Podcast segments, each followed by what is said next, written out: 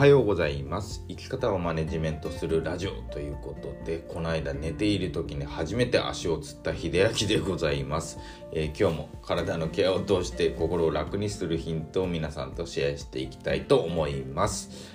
ね、体のケアとか言いながら寝ている間に、ね、足をつるというねちょっと不健康なことをやってしまったんですけども、まあ、初めてつってびっくりしましたね。あこんな痛いもんかと思って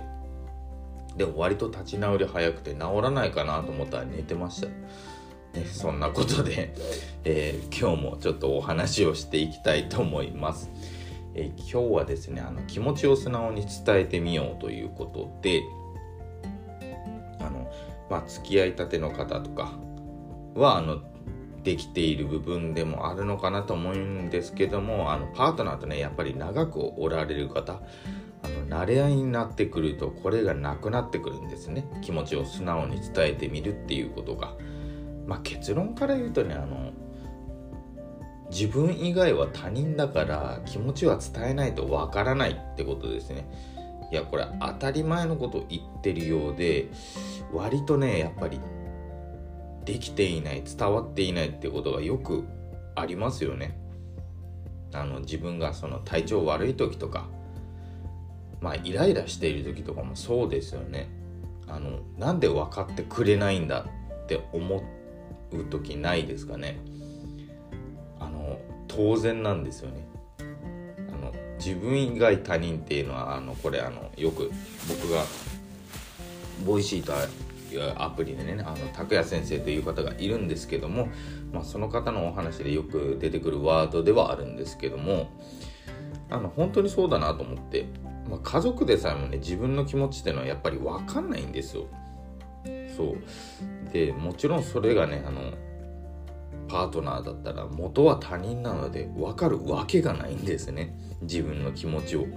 そこまで汲み取れる人ってよっぽどね多分あの人間関係に疲れるぐらいあの繊細な人敏感な人だと思います。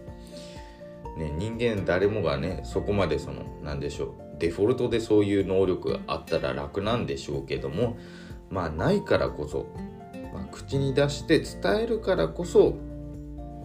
まあ、好きな人と気持ちが通じ合ったりとかコミュニケーションっていうことが出てくるのでやっぱり自分の素直な気持ち怒ってる時は今日さこういうことあってさちょっとなんかイライラしてるんだよねっていうのも伝えてみるとか。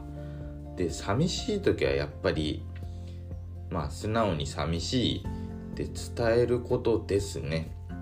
もちろんその状況がねあのしょうがないとは言いつつもや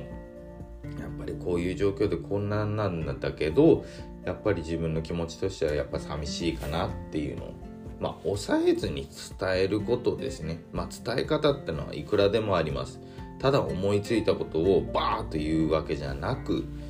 ねあの言葉を選んで自分の気持ちを適正に伝える。これが一番大事になってきます。その上でやっぱり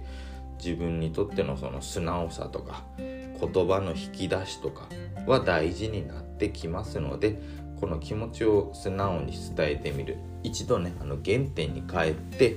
まあ、相手と向き合ってみてはいかがでしょうか。ということで今日はこんなお話をさせていただきました。最後まで聞いていただいてありがとうございました。それではまた。